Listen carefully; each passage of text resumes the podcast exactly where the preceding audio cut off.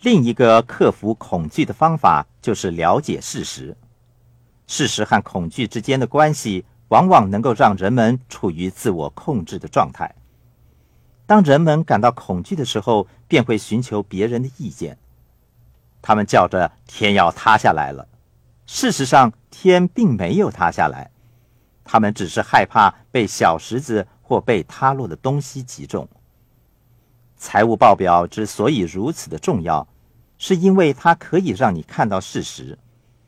如果你看得懂一家公司的财务报表，意味着你看得出这是一家好的、差的，还是破了产的公司。它是否能在股票崩盘中幸存？如果你看不懂财务报表，你就看不出事实。要是你看不出事实，你便需要向别人寻求建议。什么是愚蠢呢？其中一个定义是以建议取代事实。举个例，如果你向某人问道：“他会是一个好丈夫吗？”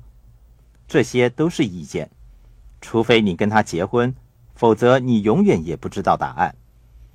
你跟他们结了婚才知道那是不是事实。